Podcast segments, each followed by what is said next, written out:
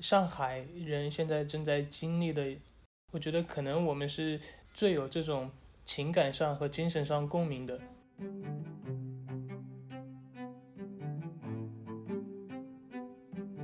Hello，达达，那个不好意思这么晚占用你的时间，你还好吗？武汉的情况怎么样？呃，不会不会，那个我是我拖了很长时间，今天才跟你聊。嗯，我最近最近很忙，忙就是每天都在一个之前的书展的筹备，另外就是武汉影像艺术中心的这个筹备，所以每天基本就是两边跑。但最近是因为武汉的疫情和全国的疫情。嗯，所以我们的书展呃延了两次，那到现在就是延到了五月份，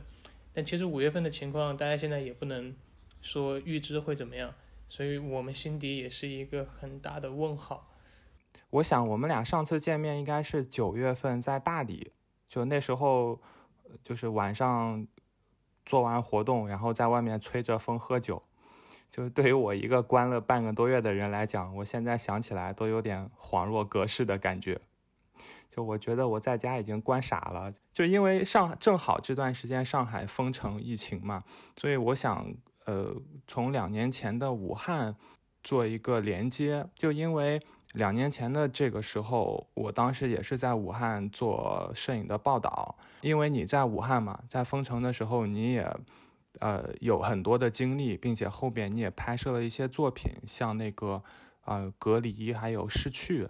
就你可以分享一下你当时在武汉的一些感受和经历吗？我觉得，嗯，可能我们所有在武汉经历过那一段时期的人都能特别的感同身受，呃，上海人现在正在经历的这个过程。我觉得可能我们是最有这种情感上和精神上共鸣的。在武汉当时应该是封了六十多天，那在这六十多天里面，大家对于这个新的一种病毒是从完全的未知来了解它，那人们对它的恐慌程度，我觉得是，嗯，应该是成倍的在增加。就是封城的刚刚前几天，我还有可以外出的机会，那我开车在路上的时候。整个城市是空的，完完全全是空的。你仿佛是在电影里面。我一边开车，我会一边哭。就我看着街街道上一个人都没有，一辆车也没有。你你的眼泪就开始自己往下面流，你就觉得你的城市，嗯，怎么会变成这个样子？所以那那个时候对人的精神上面的压力是非常大的。那在刚刚室内可以开始流动的时候，我在这前期我就开始联系。呃，联系可以拍摄的人，那这些拍摄的人主要就是以就是社会比较底层的呃人为主，比如说有些是送送报纸的，有些是送奶的，还有一些是环卫工人，还有一些是嗯类似于这样，他一直在服务，说疫情的时候一直在服务人人民的这些人。那我跟他们去接触的时候，第一是在疫情的这段期间，其实有很多人一直在工作。就是每天他要去啊送牛奶或者去送其他的东西为大家服务，呃，他们在接受我的采访的时候，他们反而没有说那么抵触，因为我们想说在刚刚解封的时候，所有人的神经还是在高度的紧绷当中，每个人看每个人都会觉得不知道对方是否是安全的，呃，包括我们刚刚对这个病的了解非常的少，采访的对象他们其实对我。都非常的，我觉得是非常的宽容也包容，然后也是相互信任，有一个逝去的这个这个这个项目。这个项目是，呃，刚开始的出发点是想去记录说，在这场战役当中，可能有人离我们远去了，嗯，那他的家人，他的最亲近的人是怎样的一个生活状态？但是在我在后面。嗯，进行这个项目的时候呢，我没有继续下去。呃，它有很主要的一个原因是，它太它太痛了，就是它它它它太能刺痛人的内心了。那这个东西是我不愿意去再去和这些呃受访的对象去讨论的事情，或者是让他很赤裸裸的展现在所有人的面前。嗯，我我觉得是对他们的一次。二次伤害，所以在后面的很长一段时间，包括到现在，嗯，我其实是有点内心抵触，说大家再去讨论，呃，武汉当初的疫情给我们带来了什么样的伤痛，或者是，嗯，那段时间，嗯，种种东西吧，或者以某一种艺术形式来呈现，嗯，对对我而言，我其实我我其实是有点有点抵触的。对对你说到的这点，我觉得我也特别感同身受。我们当时作为一个公共媒体的一个呃报道者，其实是有这样一个责任或者是使命的，就是要要把这个可能伤痛的这个故事给讲出来。但我真正去面对这些人和故事的时候，我我面对的问题是和你一样，就是我该怎么样去嗯。把控这个情绪或这个故事，甚至我也会觉得那个采访或者那个拍摄对对他是一种伤害。像当时武汉疫情的时候，我接触到的很多病人，他们其实对自己的隐私是有很大的顾虑的。就是，嗯，有的病人康复之后，自己的亲戚朋友都不知道他们在这个鬼门关里面走了一趟回来的，因为他们怕之后会引起。呃，身边人的这种芥蒂或什么，但另一方面，我们可能又需要，呃，作为一个公共性的这种媒体，可能又需要真实的，呃，细节的、很确切的把这种个体的故事给讲出来，让我们对这个武汉封城背后的这种代价或者这种伤痛，能够让人知道或者铭记。我去年年底的时候，在北京和几个媒体的同媒体的同行，还当时录了一期播客。他们几个都是都是去过武汉的，当时。然后我们一个共同的回忆就是，大家从武汉回来之后都不太愿意去谈及这个事情。然后这个可能也是一种自我保护或者是一种应激的一种心理反应。我想知道，就是你作为一个市民。嗯，生活在那里，或你你是真真切切的历经了那个七十多天的封城，你后来回想起来的那段经历，你会有这样的回避吗？这段经历其实里面会有一些小的故事啊，比如说刚刚开始封城的时候，呃，确实我我自己的发小，就是跟我从小长大的朋友，他确实有类似的症状，你是很恐慌的，因为你觉得你可能。下一秒或者随时你就会失去他，那这个时候我跟我我跟我父亲有去去到城里面去给他找药，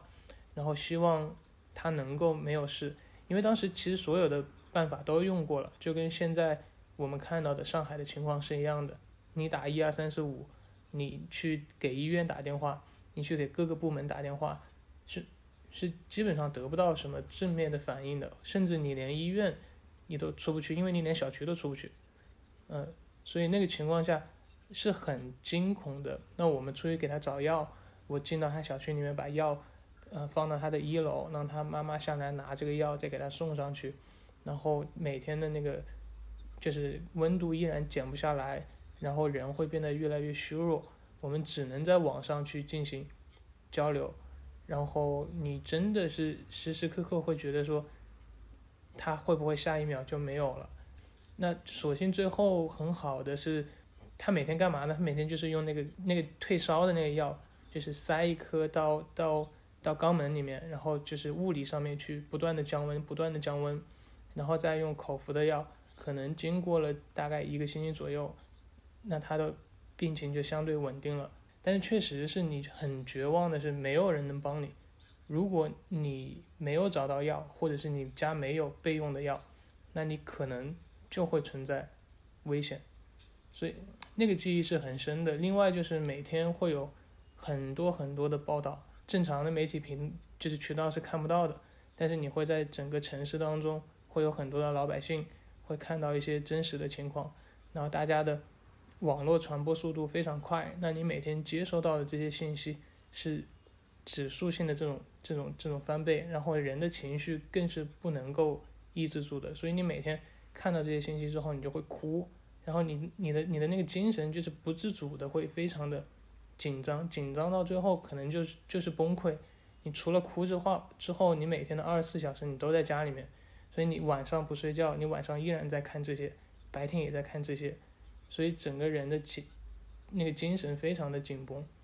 这个是我觉得那段时间给人非常大的这个印象，呃，以至于说你你你看疫情到现在，呃，可能疫情在武汉还有一些反复的情况，但是但是武汉的这个措施会比其他的城市要快一步，我觉得原因是在武汉经历了那么一段时间之后，嗯，所有人的这个防范意识非常强。就像我们你现在来武汉，包括就是上海疫情之前，你来武汉的时候，你会看到街上的基本上的呃这种市民都戴着口罩，那在公共场所也都是这样。我觉得去到国内的其他的城市，你是很难见到这种状况的，这是一种我觉得是一种伤痛的后遗症吧。就你刚刚说到，就是那种情绪和状态，我过去这。半个多月就特别感同身受，就是你在家里面那种呃极其的焦虑感，就会让你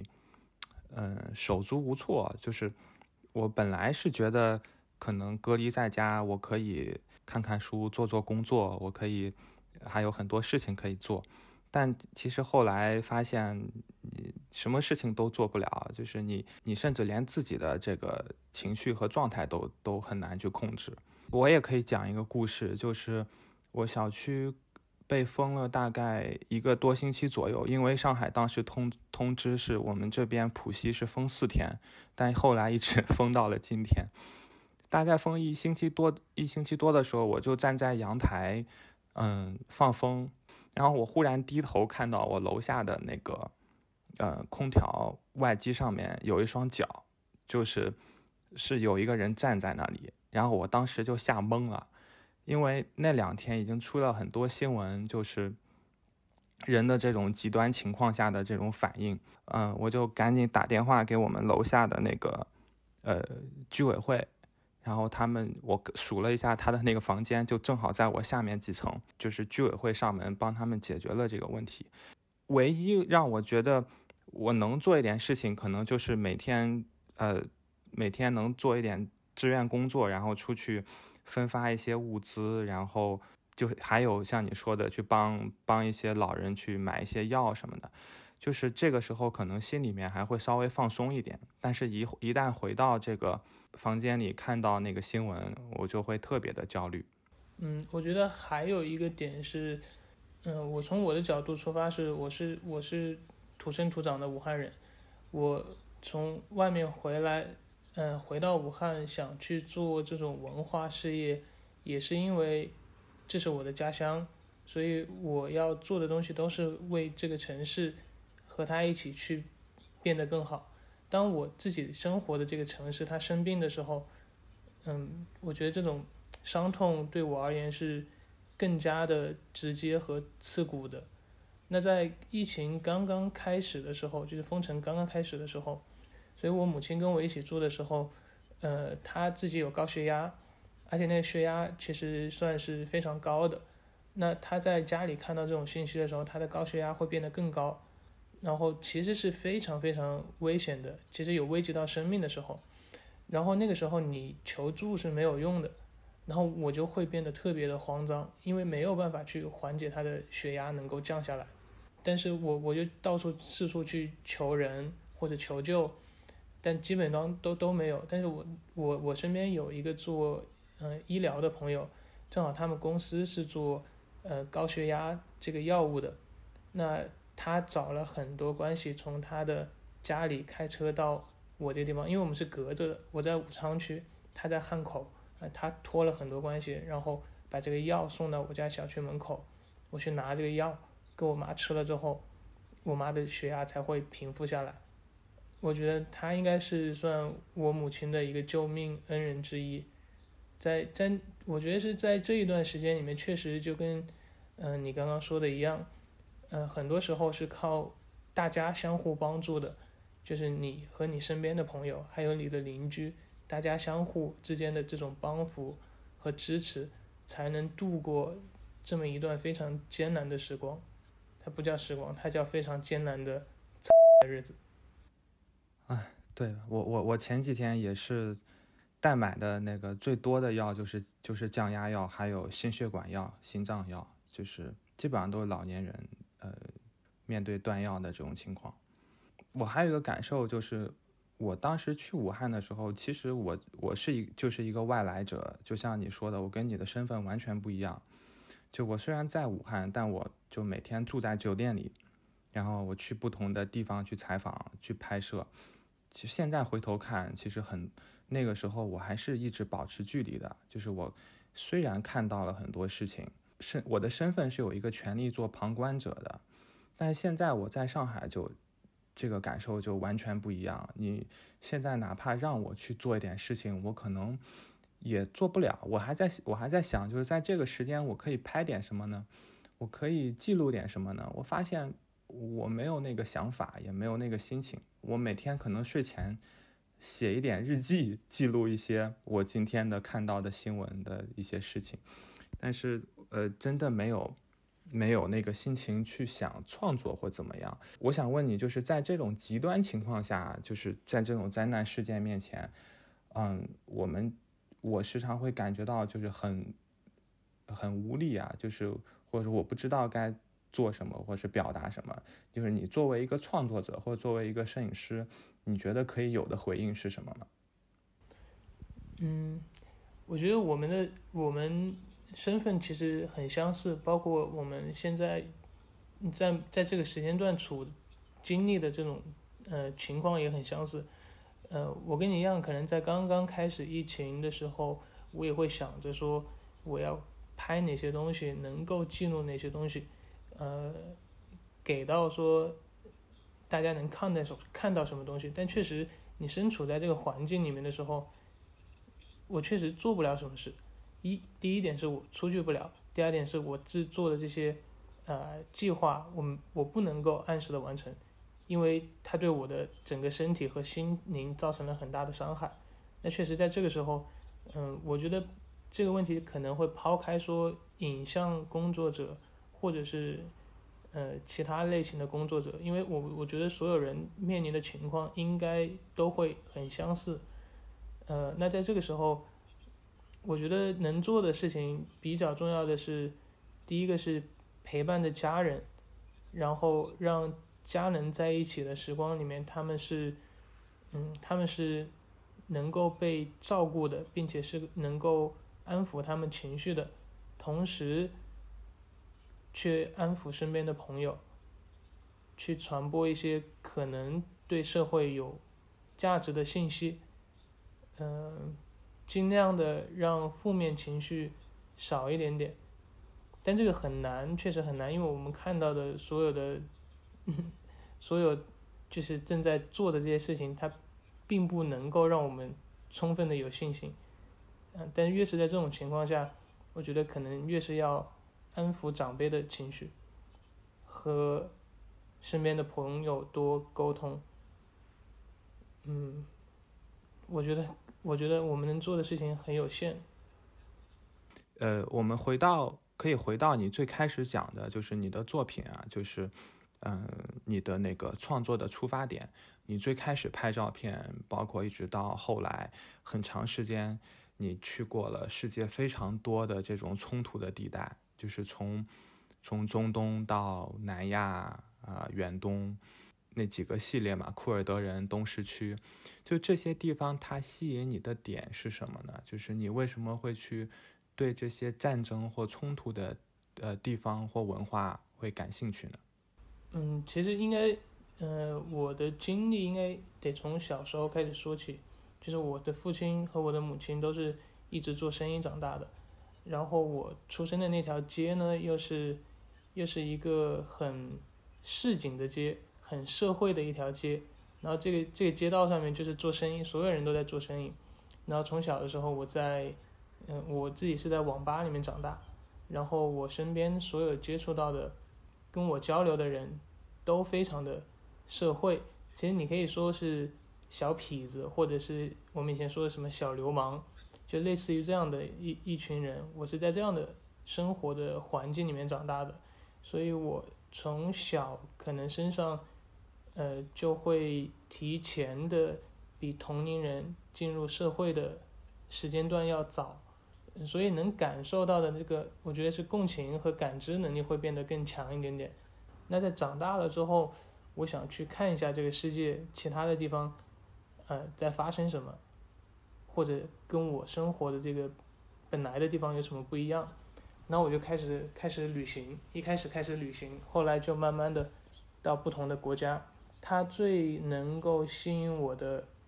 第一个是它的文化，它的宗教。这个文化和宗教是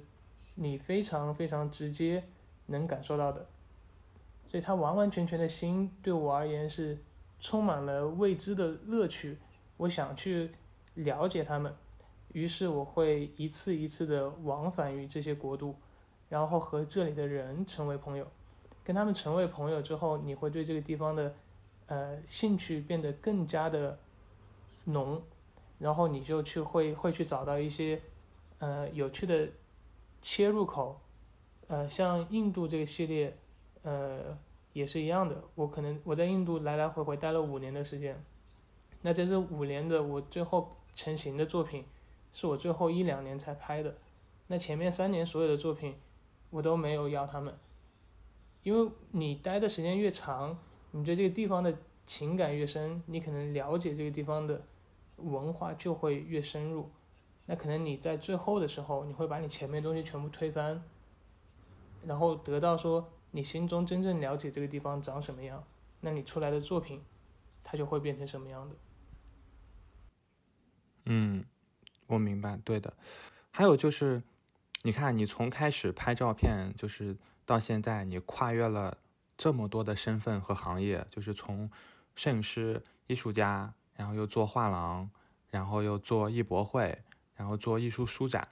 就你所经历的这些问题和你的这个视野，应该是很宽阔的。就是接下来我们可以稍微开启一下吐槽模式，就是你在。你在你所经历的这些领域和行业中，肯定会遇到一些问题，就是你，你，就首先回到你开始做摄影师满世界跑的时候，为什么会想回去回到武汉去做一个就是 L 呃 LAP 这样一个画廊呢？你在画做画廊的过程中又遇到了什么样的问题呢？我一九年选择回到武汉，是因为，嗯，我觉得我得休息一下。首先是我得休息一下，在这七八年的不断的拍摄里面，它确实，呃，耗尽了我很多的能量。但是我对摄影的热爱没有改变，那可能迫于种种的压力，我觉得我需要休息一段时间。那我回到武汉，那一开始的时候也没有想说做一家画廊，因为我自己本身也知道，在武汉这个地区，它没有很强的体系，就是你画廊得有藏家，得有。买家和卖家之间的关系，它才是成立的。那在武汉，你很难有这样成立的条件。但是为什么依然做了一家画廊？是因为我想做一个艺术空间，我想做一个艺术中心。但是很硬性的条件是，你对场地有着很强的要求。这个要求可能就会变成一个相对的必需品。啊，至少在我的脑子里面，它是一个白盒子。那综合考虑，我没有能力去做艺术空间和艺术中心的时候，我们回到了画廊的体系。那在这个画廊体系里面有很多种。那我们一开始刚刚做的那个画廊，啊，它更像是欧洲的那种呃公寓画廊，就是 apartment gallery，然后是一个很小的空间里面，你可以去展示艺术家的作品。然后来去给他们做相对应相对应的宣传，同时也是在给这个城市带来一些新的声音。所以当初呃去做这个 LAP 画廊的时候呢，也是出于这个考虑。嗯，但后来开始做的时候啊，你确实会发现有很多困难。第一就是你会很直接的遇到我刚刚自己说的问题，就是你的买家和卖家之间。它没有桥梁，因为我们知道武汉开始收藏摄影的藏家就就非常非常少，所以是第一个困难就是这个困难。然后到后面之后呢，呃，我们就碰到了疫情，呃，就会遇到很多问题，因为所有的模式我们要开始慢慢的摸索，然后但这段时间的那个历练是非常大的，就是给给给自己啊，或者给自己的团队。我还想问一下，就是你像你做了画廊这么久，然后又做艺博会、做展览，就如果说现在对一个年轻的摄影师，或者像你当初那样十七八岁，然后凭着一腔热血出来拍照片，嗯，你会对他有什么样的建议吗？你你你想听真的吗？呃，真的，真当然说真的。我觉得这是一条非常非常非常辛苦的道路，而且你不一定会成功。我我们虽然我们对成功有很多的这种定义啊，但是我觉得对于广泛的人而言，成功是你的作品被很多人知道，并且你产生了一定的呃社会效益，并且你达到了自我满足。在可能还有更多的层面，我们所说的成功打引号的是是这样子，但是在在这条路上面，我觉得要要经历的事情，呃或者面对的困难，嗯非常非常多。如果你家里的经济条件非常好，他能够支持你去做你喜欢的事业，那你像我这样，当然我家里没有没有很好的经济条件啊，嗯，我是一个特殊的案例，所以如果你家里条件非常好，它能够支持你去完成你想做的事情，嗯，那在这个情况下，你去选择你想做的任何事业，我觉得没有问题。但是如果你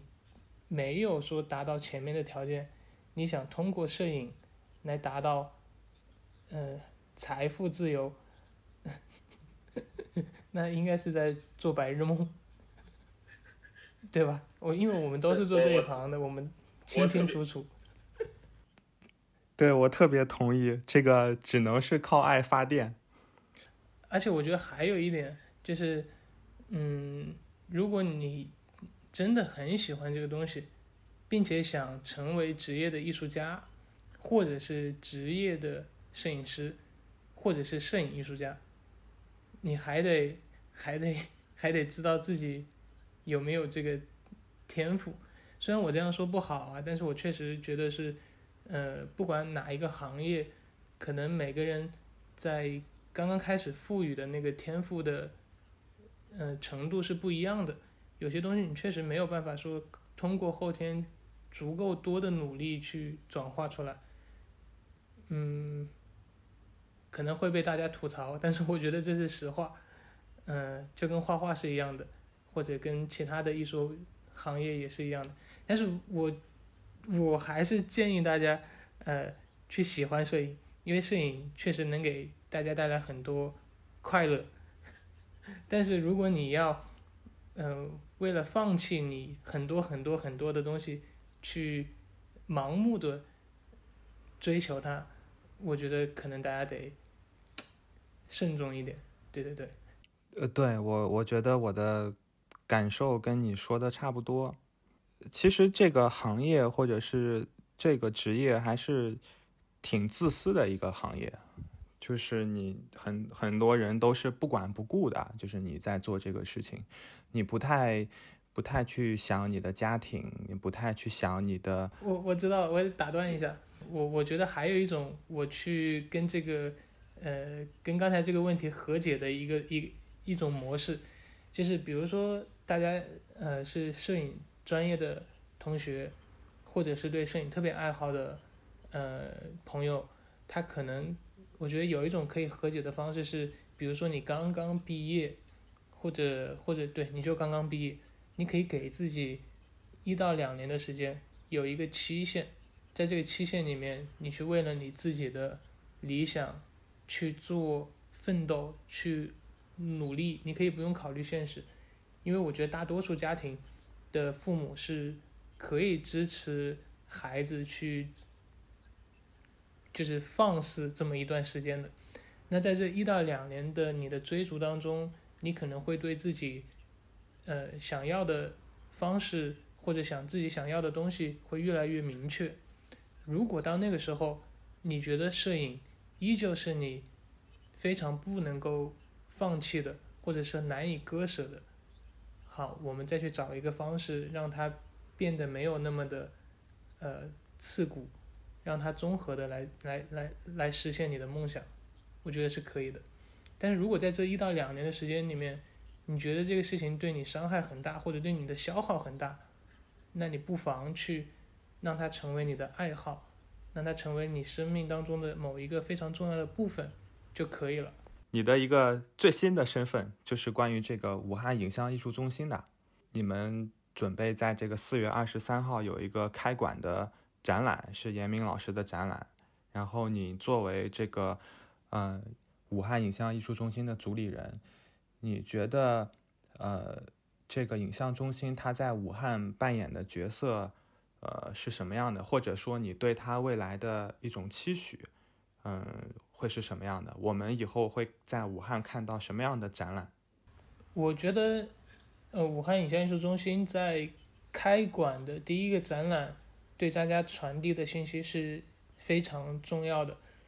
最后呢，我们觉得严明老师是。合适做开馆的艺术家，第一个是严明老师的作品，他能够传达出来的这种，你比如说他浪漫也好，说他，嗯，任何词语都可以去形容，所以他对摄影没有一个很刻板的印象，说你要是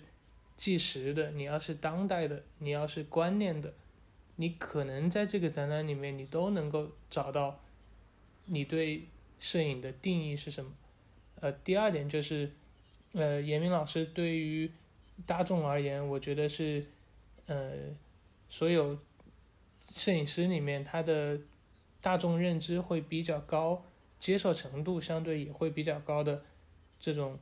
呃摄影艺术家。那其实对武汉这个城市而言，呃，以严明老师的展览作为开馆的展览，是有很好的嗯大众教育基础在的。所以这也是我们会考虑的一个因素之一。另外的话，呃，我们希望说在后面的这些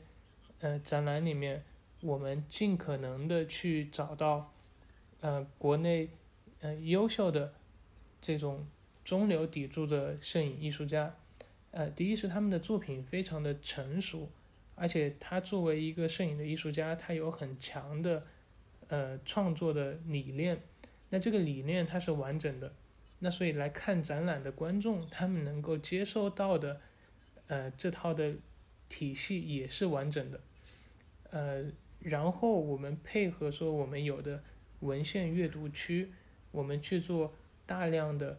呃画册和这个呃文献阅读的更新，让大家的体系会变得更加的完善。那我们配合说我们有的。呃，放映的区域，去把影像的这个边界再去扩宽一些，所以我们希望在这个影像艺术中心里面承载的主体是展览加阅读加放映。那同时，我们有设定一个栏栏目，我们一共有三个栏目，就是周五的时候我们会去做本土的呃嘉宾的分享和讲座，周六的时候我们会固定的邀请。呃，国内的呃知名的摄影师到武汉来和大家做分享和讲座。那星期天的时候，我们会邀请国内的做影像的艺术家来到武汉，和大家去做他的呃影像作品的分享和讲座。那所以一个星期你会有三天的时间去和不同的创作呃嘉宾见面、沟通和交流。呃，我觉得对喜欢或者热爱。呃，艺术的朋友而言是一件，呃，很很珍贵的事情。同时，对我自己而言，我觉得也是一件很珍贵的事情，能和这么多不同种类的艺术家，呃，去进行深度的沟通。那，嗯，还有一点呢，我们也是希望说，大家来到呃武汉影像艺艺术中心的时候，呃，除了常规的这些，呃。观展的体验之外，它可以和我们进行更多的沟通和交流，所以我们会定期的去安排一些呃导览的活动，去跟大家去讲，呃艺术家和作品，包括我们去策划展览的这种理念。我我现在终于知道你为什么每天晚上要工作到十二点以后了。但我我我觉得是，我们做一件事情，确实就是爱一件事情。那我嗯，我觉得我们在做的这些所有的事情，它能够给我带来很强的热情，并且我们的同事都非常的专业。我觉得没有他们，也不会有我在这边去做这些事情和大家一起。对嗯，对，我的问题是差不多了。你还有什么要补充要讲的吗？你可以讲一下。其实疫情对大家都很难，特别是对我们，怎么说呢？因为我们还是需要说去靠活动，嗯，来让我们持续的运营下去。嗯，所以疫情的影响对我们其实非常非常大。嗯。我们所有做的这些事情，我希望它是能够非常长久的运营下去。但是唯一能说的是，现在我们所处的这个时代，或者现在所处的这个环境，没有人说百分之百的一定能够把什么事情长长久久的做下去。那在现在，我们唯一能做的事情是做好每一步。现在能做的事情，那未来能发生什么事情，我们只能只能期待，或者是有的一个好的希望，嗯，也只能是这样。我希望也是大家能够跟我们一起听到，呃，这一期节目的所有的观众也是一样的，嗯，不管是现在大家处于什么样的状态，嗯，只要我们保持一颗。呃，积极向上，并且是一颗善良的心，我觉得到最后的时候一定会有一个好的结果，就是一步一步的踏踏实实的走好每一步。也希望说，如果你在武汉或者是在武汉周边的这些城市，如果有机会的话，你可以经常的来到我们的印象艺术中心，我觉得能给到大家的收获。一定是不少的，嗯，同时我也希望全国的朋友，如果有机会来到武汉的话，可以来到我们这里稍做一些停留，嗯，我也希望大家能够有机会和我们的工作人员，甚至呃，有可能和我来进行一些交流，嗯，谢谢大家，特别谢谢你这么晚了，现在时间已经快十二点半了，然后你是工作了一天之后。今天还是星期天，然后再来接受的这个采访，真的感谢，也希望武汉影像艺术中心，呃，在四月二十三号展览开幕顺利，我们能够尽快的见到你。嗯，好吧，谢谢谢谢谢谢大家，也非常欢迎大家能够呃随时来我们空间和我们交流。嗯。嗯，早点休息，嗯，拜拜，好，拜拜，拜拜，拜拜。